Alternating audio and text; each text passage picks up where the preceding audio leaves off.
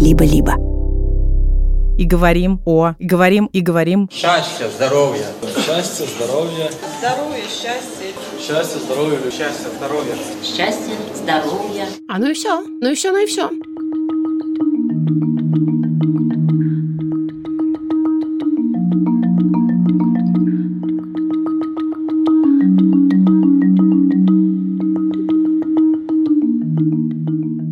Всем привет! Привет, дорогие! Это подкаст «Никакого правильно» студии «Либо-либо». Я Маша Карнович-Ула. Я Ксукс Красильникова. И вместе мы... Счастье и здоровье российского подкастинга. Во веки веков и аминь российского подкастинга. В болезни и здравии российского подкастинга. И в богатстве и бедности российского подкастинга. И сегодня у нас специальный эпизод, который мы делаем вместе с онлайн-школой психологических профессий «Психодемия» и говорим об институте брака, о его прошлом, будущем и даже немножко настоящем. Ставим перед собой и перед этой концепцией вопрос «быть или не быть?» Будет или не будет? Был или не был? Есть или нет? I do or I don't. Как то, что говорят в англоязычных странах, когда соглашаются или не соглашаются вступать в брак. А, кстати, когда не соглашаются, то обычно этого не говорят. Как мы знаем по массовой культуре кино и сериалов, просто сбегают. Через окно. Да. Ну, иногда через дверь. Но обязательно с драмой. Ну, а как же тут без драмы? Столько бабла потрачено, конечно. Давай скажем, что я разведена, я разведенка с прицепом, да, исключительно в ироническом смысле употребляю это словосочетание. Конечно же, нас с Машей от него корежит, но когда тебя долго корежит, тебе в конце концов становится смешно, как правило. А ты, Машуля? А я дама замужняя, замужняя давно, вот уже... Какой сейчас год? 23 12 лет я состою в официальном браке. Кошмар. И у меня тоже есть прицеп. Но он тянется за вами обоими. Да. Вообще, зачем, когда, для чего, почему люди придумали брак? Исторические факты. Продолжает ли брак выполнять свои изначальные функции? Ща поймем. Оглядываясь, так сказать, назад. Далеко так оглядываемся. В 2350 год до нашей эры. Предполагают, что институт брака появился гораздо раньше, чем в 2350 году до нашей эры, но тогда был задокументирован первый брак. Церемония соединения мужчины и женщины, описанная в исторических источниках, произошла произошла именно тогда, то есть очень давно. Очень-очень-очень давно. И, конечно, я думаю, многие из вас знают, что раньше брак представлял из себя не вот это вот «объявляю вас мужем и женой», а «объявляю вас мужем и женой, женой, женой, женой, женой и еще одной женой». Моногамия была крайне редка и зафиксировалась в пространстве где-то между шестым и девятым веками нашей эры, и произошло это на Западе, потому что там поучаствовала католическая церковь. Браки между двоюрными и троюрными кузенами все еще очень распространены в мире, особенно на Ближнем Востоке. И антропологи предполагают, что вообще абсолютное большинство всех браков в течение всей истории до нынешнего момента были заключены между двоюродными и троюродными сестрами и братьями. Основной целью брака раньше был союз семей, в основном по экономическим и политическим причинам, и для того, чтобы лучше выживать, вместе лучше было трудиться. И поэтому во многом у самих субъектов брака, так сказать, у людей, которые становились друг другу партнерами, не было никакой агентности и права голоса в этом решении. Эти решения принимались за них. Сейчас трудно это представить, и тем не менее, даже в наше время во многих культурах, во многих регионах планеты браки осуществляются точно так же. У меня в квартире висит репродукция плаката 20-х годов 20 века. Этот плакат нарисован грузинскими феминистками, и там изображен мужчина, покупающий у другого мужчины женщину за звонкую монету буквально. И это изображено как ситуация насилия, агрессии и злобы, а в правом верхнем углу нарисована предпочитаемая ситуация, где мужчина и женщина, держа друг друга за руки, идут в ЗАГС, то есть в учреждение, куда они приходят по взаимному согласию. В целом, 90% людей в мире сейчас утверждают, что главная причина их вступления в брак брак это, собственно, любовь. И этой странной традиции Хм. идти в ЗАГС, когда вы друг друга любите, на самом деле всего ничего, не больше ста лет. Ну и, например, в викторианской Англии многие были убеждены, что у женщин нет сексуального желания. Вообще это такая распространенная идея. Сейчас она в основном трансформируется в жестоких культурных традициях, в том, что даже если у женщин есть это сексуальное желание, его необходимо подавлять. Но каково было мое удивление, когда я впервые познакомился со своим будущим зятем, то есть мужем сестры, когда он рассказал мне с высоты своей эрудиции, что концепция романтической любви действительно появилась только в XIX веке, благодаря ни много ни мало Байрону. А до этого как бы ну не было никакой любви. А если любовь и была, точнее тогда, когда она появилась, она не так быстро вплелась в институт брака, потому что любовь любовью, а Монтеки Капулетти. Мы все помним.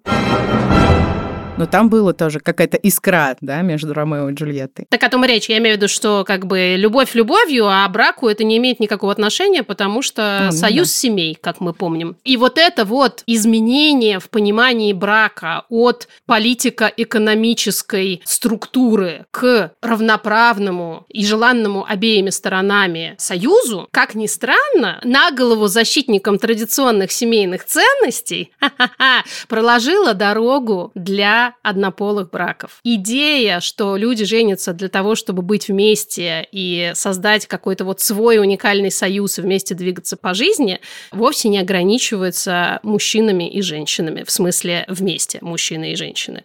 Могут быть еще самые разнообразные конфигурации. Потому что, если коротко, то сейчас человечество в основном считает, что брак основан на любви, взаимном сексуальном желании и партнерстве. Именно потому, что гетеросексуальные люди с годами сильно изменили свое отношение к тому, что из себя представляет брак, стали, возможно, однополые браки. Простите, пожалуйста, еще раз, дорогие защитники традиционных ценностей. Вас тут, наверное, нет.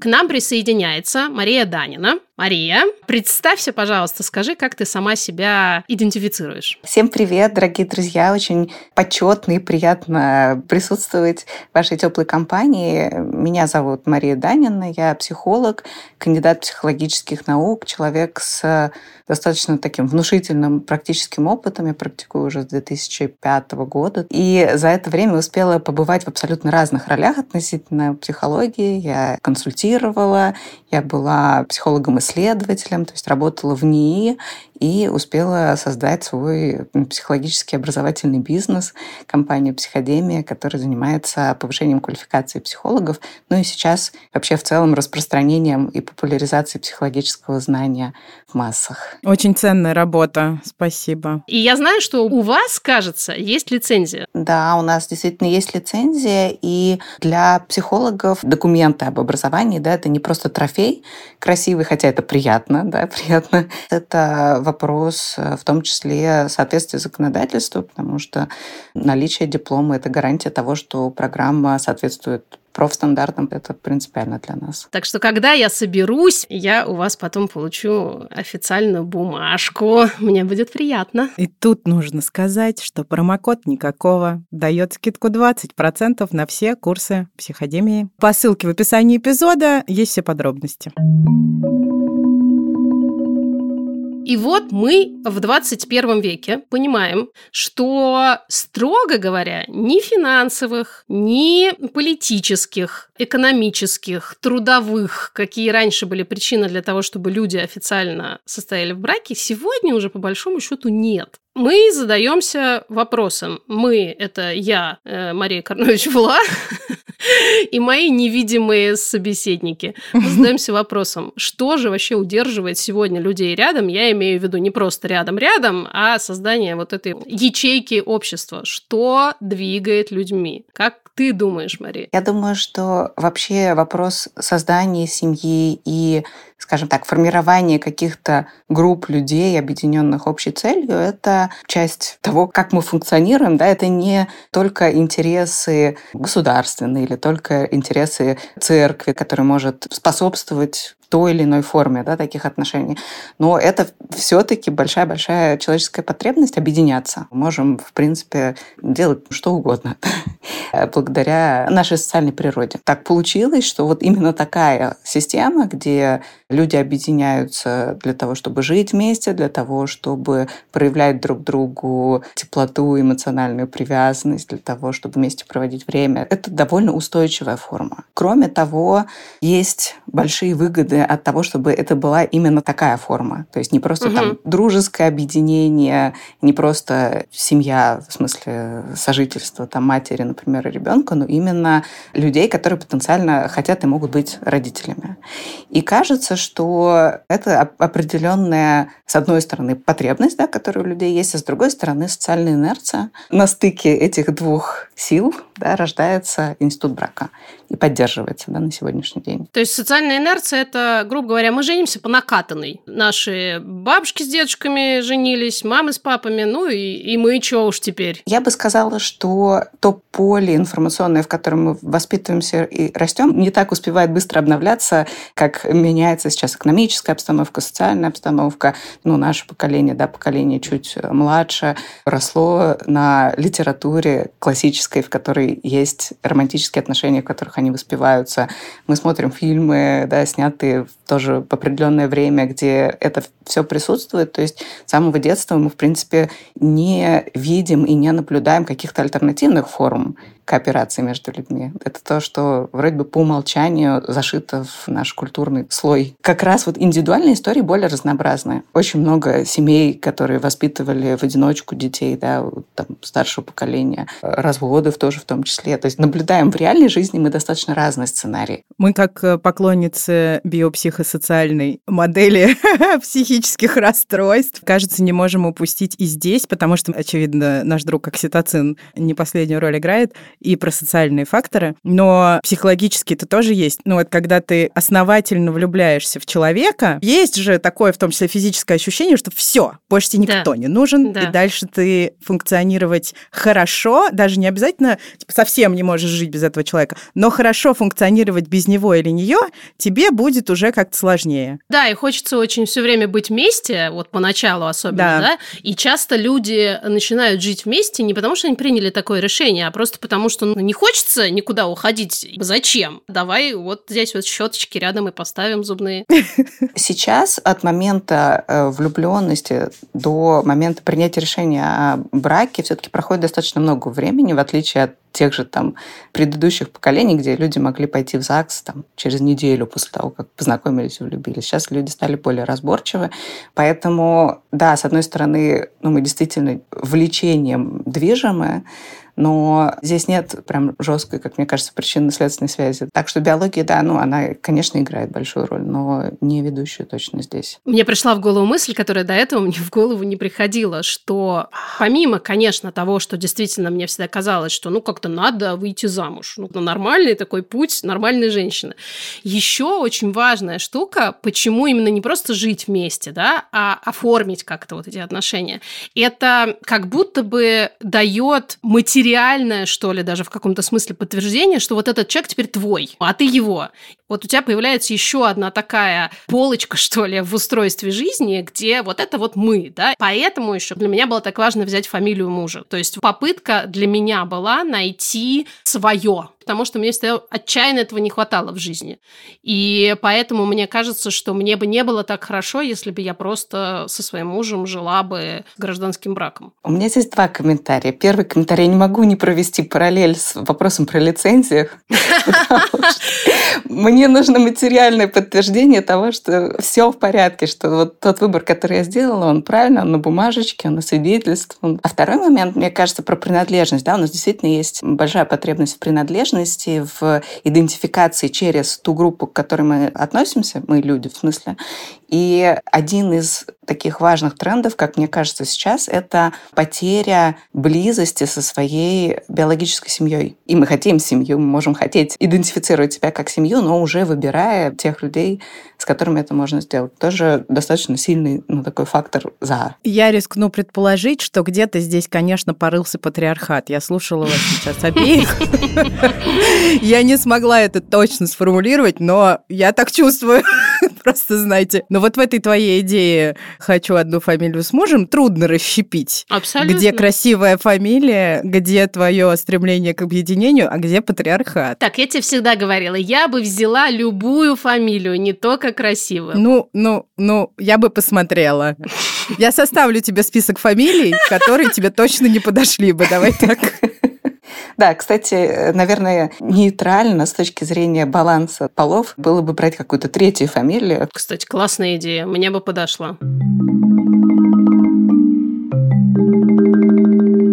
Для меня, как человека из бизнеса, очень много параллелей существует между вот этим институтом брака и тем, как функционируют организации. Иногда бизнес-партнера вообще труднее найти, чем партнер по жизни, потому что к нему ты предъявляешь ну, обычно те требования, которые хорошо бы предъявлять и к своему романтическому выбору тоже. Проблема, о которой говорят многие, неудивительно, женщины. Это когда вот в этом бизнес-объединении один из партнеров занимается и бухгалтерией, и поставками, и полы с унитазами моет. А второй партнер, ну, что он делает? Он, например... Он за выручку. Дивиденды, так. Такой, ну вот это мне, это тоже мне, это тоже мне, а вот это, ладно, потратим на зарплаты, так уж и быть. Речь идет о том, что если мы рассматриваем классическую семью, состоящую из мужчины и женщины, то получается, что мужчины, которые не способны на равных женщин вести быт, это горе. это домоклов меч. Это ситуация, которая вызывает много напряжения, раздражения, ссор, скандалов, etc., etc., особенно в сочетании с тем, что сейчас уже существует некоторое разнообразие в представлениях о том, как должно и может быть устроено хозяйство не в узком смысле, а в самом широком. И получается, да. что вторая и третья смена, которые, в общем, классические такие термины, в том числе из феминистского дискурса, это вещи вполне приземленные, если ты попробуешь, условно говоря, посчитать, сколько затрат физических, эмоциональных, социальных и прочих ты осуществляешь, когда находишься в браке с традиционным распределением гендерных ролей. И мне кажется, что любой человек, который понимает, как работает бизнес, если у него есть такой партнер, захочет на выход, потому что нафига делить выручку с человеком, который, мягко говоря, делает меньше, чем ты. Я бы сослалась на биологию и на то, как самцы и самки в дикой природе по-разному распределяют свое участие в построении отношений. Если самке нужно достаточно много проинвестировать после оплодотворения в дальнейшую жизнь, да, в развитие потомства, заботу о нем, то самцы у этих видов прикладывают гораздо больше усилий на старте. Они должны ее заинтересовать, соблазнить и показать, я тот, ради которого можно потом потерпеть. терпеть. Если обратная ситуация, то, соответственно, прямо противоположная ситуация. Самки выходят на первый план, они проявляют какие-то ритуалы ухаживания, они завоевывают самца, потому что самец дальше принимает на себя больше ответственности. Наверное, для нас в конечном итоге важно, на что мы готовы, на что мы согласны. То есть если человек понимает, что он берет что-то одно из отношений, да, и для этого вкладывает что-то другое, его устраивает распределение долей, почему бы и нет? Просто на этом континууме или спектре есть очень много разных делений и бесконечное количество вариантов. И если, наверное, перескакивать к каким-то выводам из этого разговора, который сделала бы я, получится, что никакого правильного, есть э, миллион разных способов устроить внутренность брака и внешность брака, в смысле его наличия, отсутствия и... Наполнение. И наполнение, спасибо. Да, и, наверное, в этом пассаже я в том числе и свой брак в каком-то смысле защищаю, потому что я как раз отношусь, наверное, да, к той категории людей, которые бытовые все проблемы и менеджмент домашние берут на себя. Ни разу в жизни это не стало причиной для появления мысли о разводе. Потому что есть что-то, что на старте было выбрано, и вот ради того, что было выбрано, для меня имеет смысл. Любые формы отношений окей до тех пор, пока всем в них хорошо, даже если ты отдаешь больше, и ты понимаешь для чего. Слушайте, даже в живой природе, я хочу сказать, бывает по-разному. Я знаю, например, что слоны живут в матриархате. Там все происходит то же самое с самцами, как у всех, только потом, когда появляются детеныши, самки такие собираются и сказали, ну, а теперь пойдем, девчонки. И, собственно, уходят и живут отдельно, потому что нахрена им вот эти вот. Девочки, нам пора. Да, девочки, нам пора. И они живут с э, детенышами до тех пор, пока мальчики, детеныши, не подрастают, и тогда они их туда же в дикую природу отправляют. И, кстати, наши замечательные подписчицы даже придумали для этого прекрасное слово «мамунны». Вообще-то, мне кажется, у этой идеи могло бы быть очень большое будущее. Да, но в ней как будто бы не хватает чего-то, что в традиционном представлении составляет значительную часть сущности брака. Например, как это? Мужчин. Физическая его составляющая, влечение. Какие же забавные не очень циферки у нас есть? В мире примерно половина всех первых браков заканчивается разводом. А для вторых и третьих браков эта цифра еще выше. 67% и 73% соответственно. Кошмар. Потому что у тебя первый брак закончился, ты думаешь, ну на следующий-то раз я-то уже все шишки набила, уже что уже? Я когда увидела эту информацию, я реально четыре раза перечитала, действительно ли хуже цифра, потому что не могла поверить. Кажется, что надежда же какая-то должна быть. Нет, надежды нет. Продолжаем. В России количество официальных браков неуклонно снижалось с 2012 по 2020 год, а в 2021 и 2022 году стало расти. Количество разводов при этом неизменно растет. И удивительное рядом. В 2022 году Росстат сообщил нам, что наибольшее количество разводов было зафиксировано, где бы вы думали, в республиках Северного Кавказа, в Ингушетии, Чечне и Дагестане. Реже всего в России разводятся семьи, выплачивающие ипотеку. Они разводятся в 10 раз реже, чем остальные.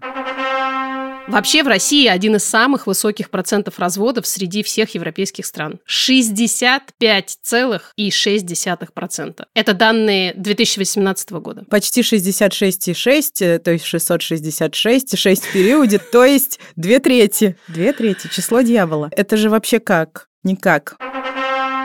Средний срок брака, средняя живучесть, продолжительность жизни брака в мире 8 лет. Где вы были? Были 8 в браке.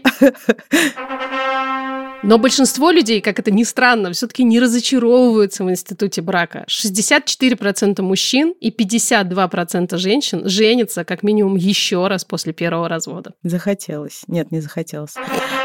И представляете, целых 6% пар, которые уже развелись, друг с другом снова вступают в брак. Из них 73% остаются в браке, пока их не разлучит смерть. Так было у моих бабушки с дедушкой. Они женились, разводились и женились снова. Это очень романтично. Мгм.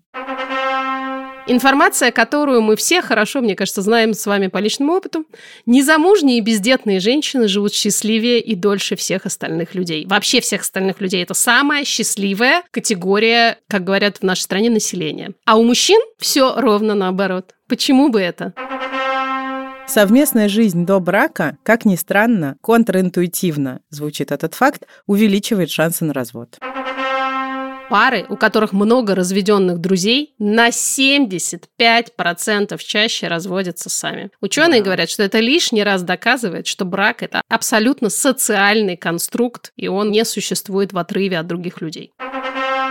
Самая распространенная причина развода, опять же, сюрприз, не супружеская измена, а недостаток коммитмента. Мы не придумали, как перевести это слово так, чтобы был полный лексический аналог. То есть недостаток ответственности, вовлеченности, приверженности в отношениях. Но все-таки супружеская измена – это следующая по популярности причина развода. 60% пар называют именно ее. 24%, то есть почти четверть всех браков распадаются из-за домашнего насилия. Еще там в списке финансовые проблемы, слишком ранний брак, большое количество ссор и споров и химические зависимости одного из партнеров.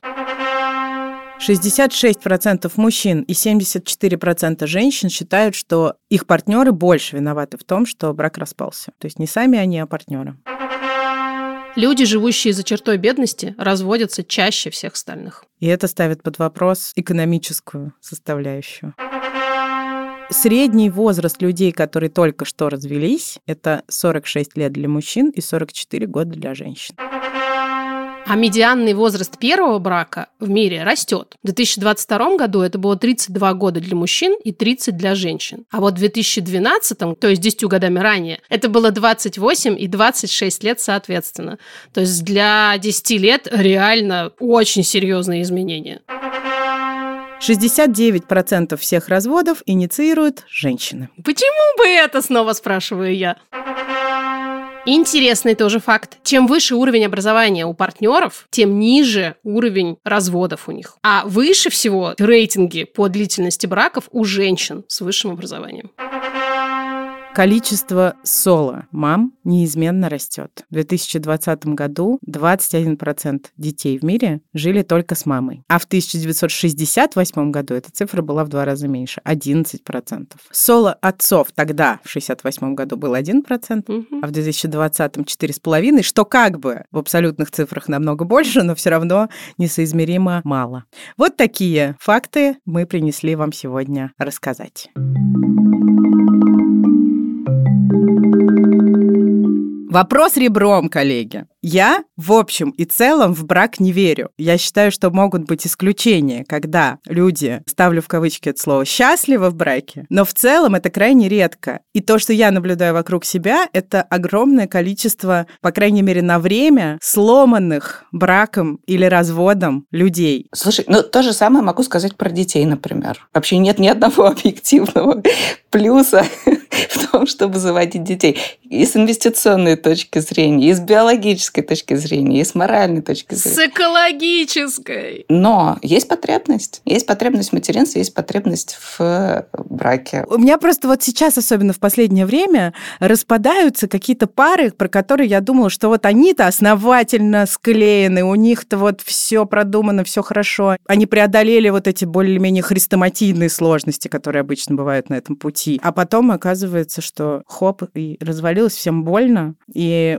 тебе больно это смотреть, и твоя поддержка как э, подруги или друга, очевидно, недостаточно для того, чтобы залечить разбитое сердце. И как будто обязанность, она, конечно, условная, но во многом социально навязанная, выбирать одного спутника или спутницу на всю жизнь, это штука, которая дополнительно давит. Мне кажется, мы еще не можем исключать из этого спектра тех людей, которые выбирают оставаться в браке, несмотря на, например, несмотря на домашнее насилие или на идею о том, что ребенку нужен отец. Мгм. К сожалению, на мой взгляд, к сожалению, это все еще мощные социальные конструкты, часто своим наличием в головах у людей влекущие, ну, как большие страдания. Это правда. Но кроме социальных конструктов, есть еще достаточно много индивидуальных страхов, Мгм. которые в том числе связаны с самооценкой человека, который остается в таких отношениях. Он может бояться, правда, не найти никого другого, бояться быть никому не нужным. И желание быть к чему-то принадлежным оказывается гораздо выше, да, чем те, опять же, минусы, которые приходится терпеть. Но сейчас мы живем во время достаточно одобряемого выбора. Люди меняют профессию, мы переезжаем часто куда-то, путешествуем больше, и кажется, все меньше транслируется идея чего-то непоколебимого, основательного, один раз и на всю жизнь. Я согласна абсолютно, но мне кажется, что когда мы таким образом это оцениваем, мы берем конкретный социальный срез, где такие практики привычные и действительно становятся более распространенными, и границы нормы в этом смысле расширяются. А если мы возьмем другие социальные срезы, географические, культурные сообщества, там уже могут быть вариантики. Да, это верно. Это и религия, и экономическое положение, конечно. И мне кажется, что нам в наши информационные пузыри тоже, как ни странно, все равно фонит э, оттуда, потому что Мгм. стоит буквально чуть-чуть выйти, обратиться к старшим родственникам, и выясняется, что а вот у сына маминой подруги все совсем по-другому в жизни устроено, и, конечно, получается, что это все равно так или иначе на тебя влияет. Я когда разводилась, мне было основательно за 30, и я вообще давно самостоятельная женщина, мне мой папа, чем меня дико насмешил, я просто хохотала в голосину, говорил, как это? Вы вообще-то женаты? Какие здесь вообще могут быть разговоры? Вы выбрали друг друга на всю жизнь. В смысле ты расстаешься с ним? То есть для него это было вообще за пределами спектра. Он действительно когнитивно, во всяком случае, убеждает сам себя и окружающих, в смысле меня, что не существует никакой альтернативной реальности. Вышла замуж, оставайся в браке. Был такой у нас э, кризис в отношениях с моим мужем, когда мы думали, что мы можем разойтись. И мне подруга, даже старшие родственники, она говорила, Маша, а как же клятвы? Ты же обещала. Подписали учредительные документы.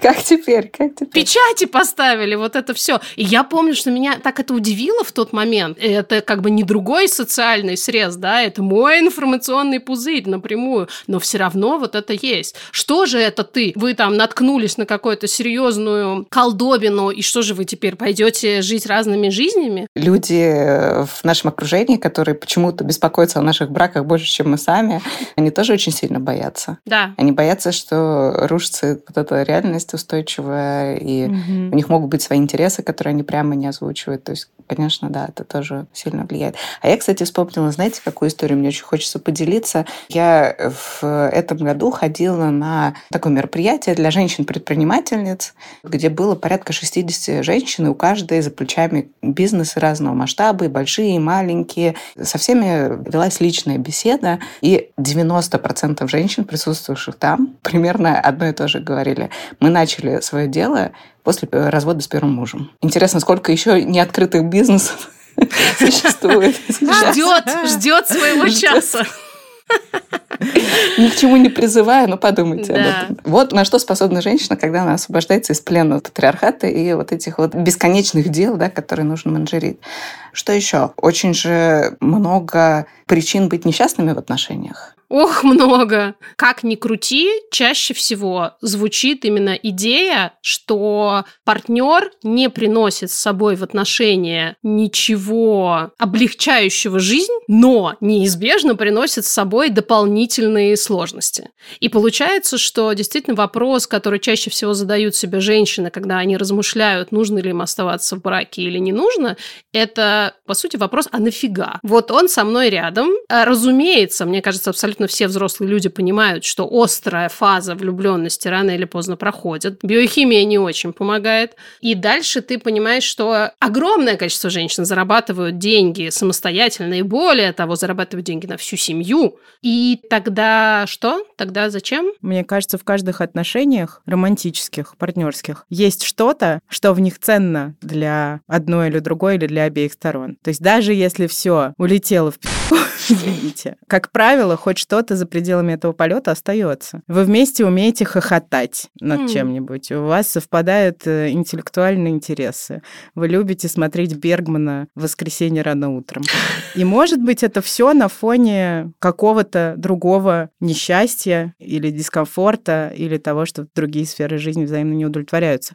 Я это скорее к тому, что даже если кто-то выбирает закончить отношения или брак максимально подготовленно и сознательно, то там все равно остается почва и материал для горевания. Абсолютно точно. Ну, то есть, да, совершенно пустых отношений, которые никогда тебе ничего хорошего не приносили, сложно представить. У меня назрел вопрос, Мария, к тебе как к специалистке.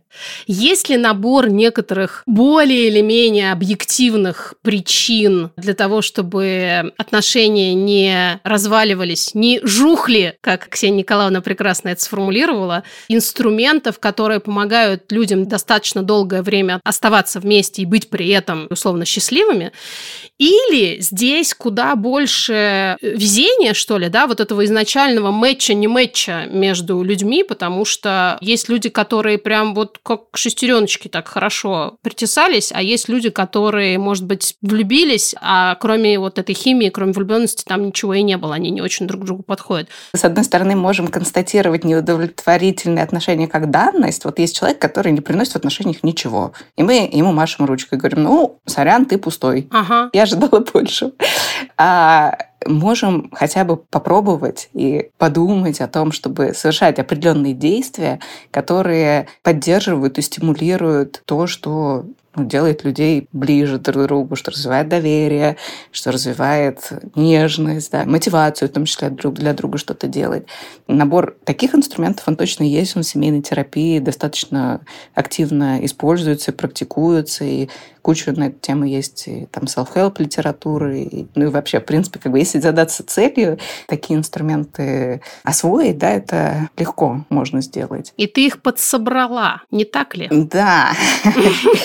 Сейчас самое время рассказать, что именно для этих целей, для того, чтобы дать людям шанс укрепить свои отношения и попробовать оставаться близкими и развивать свою близость, да, мы сделали в психодемии курс самопомощи по психологии отношений. И там разбираем отношения от момента их зарождения, от того, какие у нас есть ожидания в отношении партнера, а что мы вообще хотим, какие у нас есть потребности собственные, да, которые хотелось бы удовлетворять в отношениях, до стадий таких уже зрелых, когда есть дети, когда люди уже меняются через годы отношений, и вроде это уже совсем не тот человек, с которым ты начал, Мгм. да, и что тогда делать, а как поддерживать, а как это все перекраивать.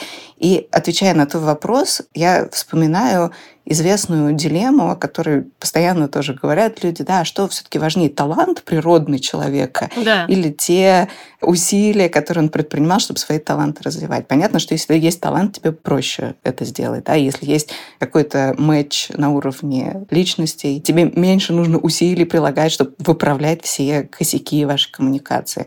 Но это не значит, что человек, у которого нет искры Божией, да, не может усилиями, направленной работой, большим желанием, большим рвением свои отношения улучшать. И даже если их не удастся улучшить с конкретным партнером по разным причинам, этот набор скиллов, он в любом случае пригодится тебе в любых отношениях с любыми людьми. Это правда, кстати. Потому что нам всем нужна нежность, нам всем нужно понимание, нам всем нужно уметь договариваться, идти на компромиссы. Ну, то есть это, кажется, универсальный такой инструментарий для любого современного человека. А мужчины к вам приходят на этот курс? Парами приходят, Вау! да, и мужчины часто становятся инициаторами на самом деле. Вот эта информация меня очень обнадеживает на самом деле. Принято считать, что работа над отношениями – это еще одна женская обязанность. И вот чему я по-настоящему радуюсь, так это изменению вот этой идеи в обществе. Не хочется сейчас стереотипами разбрасываться, да, но мужчины говорят о том, что нас этому не учат. То есть как только у нас появляется инструментарий, инструкция, конкретный свод правил, Мануал! Делай раз, делай два, мы с удовольствием. Кто бы от этого отказался вообще? А это на дороге не валяется. И нет никаких э, в гендерной социализации мужчин мест, где они могут эти вещи отработать. И когда они видят, что это возможно, они с удовольствием в это включаются. Слушайте, вот э, реально, вместо табуреток лучше бы учили действительно коммуникации, ненасильственному общению и всему вот этому на уроках труда. Передники и табуретки заменить на курсы с психодемией. М? А я бы предложила совместить. Потому что Тоже табуретки тоже очень важный навык. Да, кто, не умеет пилить табуретки, тот не выживет в апокалипсис. Поэтому нужно, коммуникация и табуретки. Вот такой курс предлагаю. Великолепно. Слушай, э, за- замутите, пожалуйста, коммуникации и табуретки. Я иду. Ты создаешь табуретку вместе с другим человеком с отличными от тебя взглядами, и вам нужно договориться. Вот вся миссия этого проекта. Вот. Очень круто. Ссылка на курс в описании к этому эпизоду. Я еще скажу, что иногда, и это важно, бывает так, что никакие способы улучшения себя и своих коммуникативных способностей и черт не помогают для того, чтобы, например, сохранить отношения или сделать их лучше. Потому что легко могу себе представить ситуацию, когда один из партнеров просто, Мудак. ну да, Просто да. мудак. На этом мы остановимся. И что заканчивать, в том числе и брак, тоже не зазорно и нормально. И если я правильно понимаю, на курсе про это тоже можно поговорить и подумать. Абсолютно точно. Ну, кайф. Давайте послушаем Давайте. истории, которые нам прислали наши дорогие э, слушатели, э, слушательницы. Послушаем. Привет, дорогой подкаст, меня зовут Толя. Я думаю, что Институт брака выживет, развивается и будет развиваться дальше. Мы с женой официально вместе более семи лет, и отвечая на вопрос, а зачем вообще мы поженились, я понял, что в основном для того, чтобы избавиться от бюрократических проволочек, так как государственные системы очень многих стран устроены таким образом, что без наличия вот этого штампа в паспорте ты по отношению к своему партнеру лишен многих прав или лишен ряда привилегий. Самый простой пример. Я лежал в больнице, и жену пустили ко мне в палату исключительно потому, что она жена. Или кто-то получает вид на жительство, и супруг, там, супруга получает вид на жительство автоматически. То есть государство всячески поддерживает институт э, брака, причем государство как либерально-демократические, так и тоталитарные. Институт брака развивается, особенно за последние там 30-40 лет, и в первую очередь, конечно, это выражается в разрешении однополых браков. За себя же могу сказать, что лично на меня вот этот штамп в паспорте никак не повлиял. Мы как до штампа в паспорте жили счастливо, так и со штампом в паспорте живем счастливо. И каждый для себя должен решать, зачем он женится, хочет ли он жениться и нужно ли это вообще э, в целом. Спасибо большое за вашу работу. Про это говорят сейчас э, очень многие, потому что особенно в наших новых реалиях, э, как я говорю, новинка, брак помогает очень в вопросах релокации и миграции. Действительно, какие-то вопросы решаются куда проще, если у вас есть вот этот тот самый штамп в паспорте. Хотя надо отметить, что во многих европейских странах существует так называемый гражданский союз, некоторая альтернатива официальному традиционному классическому браку, который предполагает именно, что вам легче решать вот вот эти все бюрократические вопросики. И в идеальной модели развития института брака, точнее не брака, а семьи как таковой, был бы каким? Вот ты можешь включить любого человека, которого ты любишь, с которым у вас хорошие отношения, которого ты хочешь сделать членом своей семьи, свою микроячейку. И таких людей может быть, во-первых, бесконечно много. Цель этих отношений не обязательно связана, может быть, с деторождением. Опять же, если говорить на языке бизнеса, да, у вас не SEO и фаундер, а совет директоров. И все в нем состоят, и все дружат, и все хотят делать общее дело. Почему бы не так? Как мне нравится твой вариант. Ксукс, я бы тебя включила в свой совет директоров. Я бы хотела состоять с тобой в официальных отношениях. Ты в моем в совете директоров уже давно, а штамп нам для этого, в общем, пока не пригодился. Хотя от европейского ВНЖ прямо сейчас я бы не отказалась, Мария. От? Вот, от? видите, вот это как раз естественная потребность. Вот. Это и есть естественное органичное развитие института брака. То есть брак и семья как некоторое выбираемое сообщество. Chosen family, да, мы очень да. любим это выражение и часто его используем. Доход в семью приношу я и только я, и муж э, пока ничего с этим не делает.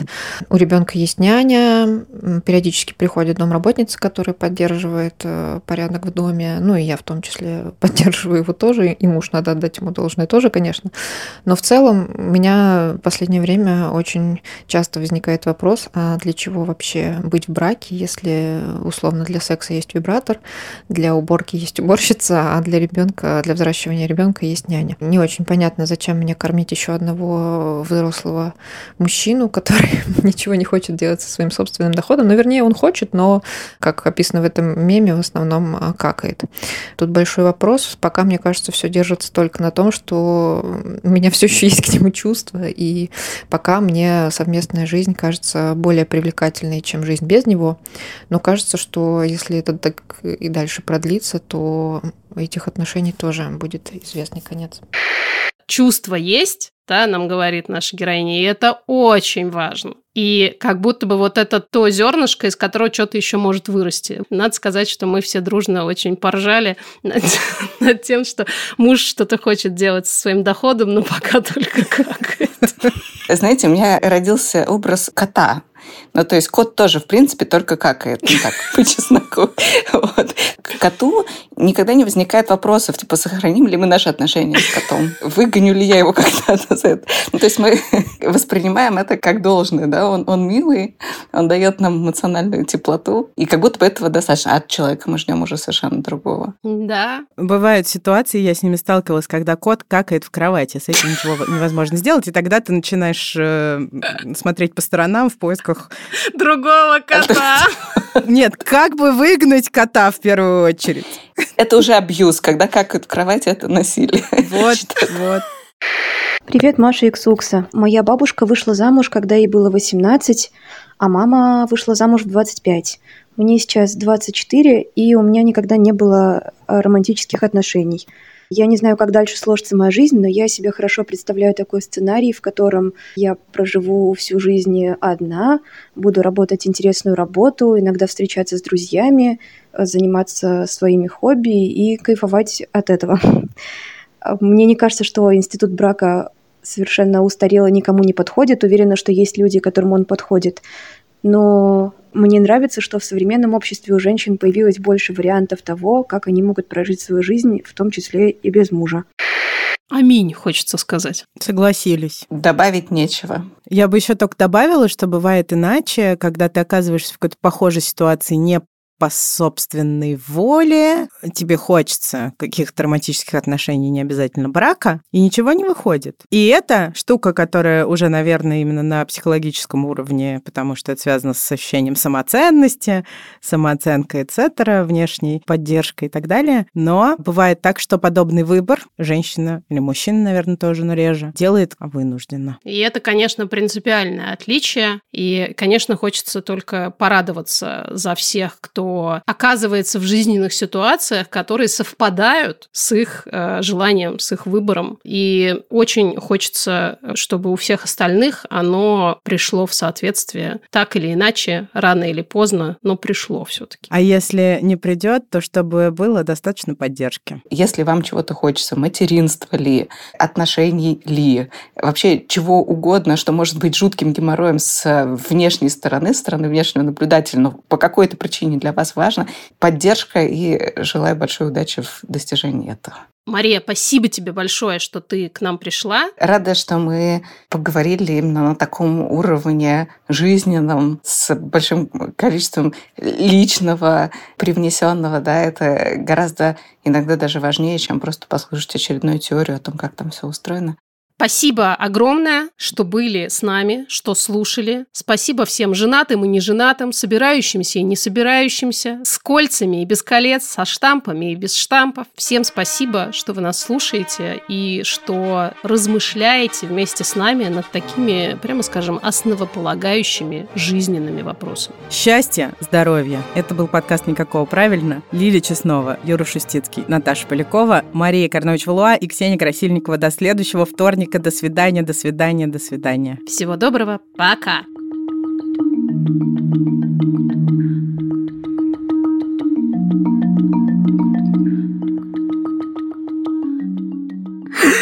Ой, слушайте, у нас был кот, который... Ладно, в кровать. В кровати ты, по крайней мере, видишь, сразу убираешь. Он писал в обувь, причем он умудрялся писать даже в высокие сапоги. Никто до сих пор не знает, как он это делал, но однажды, когда он первый раз написал маме в высокие зимние сапоги с мехом, она обнаружила этот э, прекрасный факт только тогда, когда пришла на работу. Ее, собственно, нога нагрелась в этих меховых сапогах, и мама начала издавать на весь э, институт запах своего абьюзера. Так себе история. Он четыре раза падал с балкона, но так ни разу и не разбился. Друзья, у Либо-Либо есть подписка, но, возможно, вы не знаете, что первые две недели и только в Apple подкастах можно совершенно бесплатно слушать бонусные эпизоды ваших любимых подкастов и подкаст-студия со всеми секретами о нашей работе. Если Apple подкасты вам не подходят, приходите в закрытый телеграм-канал «Либо-либо», там тоже все это есть. Ссылки в описании и помните, что подписка – это лучший способ нас поддержать. Спасибо.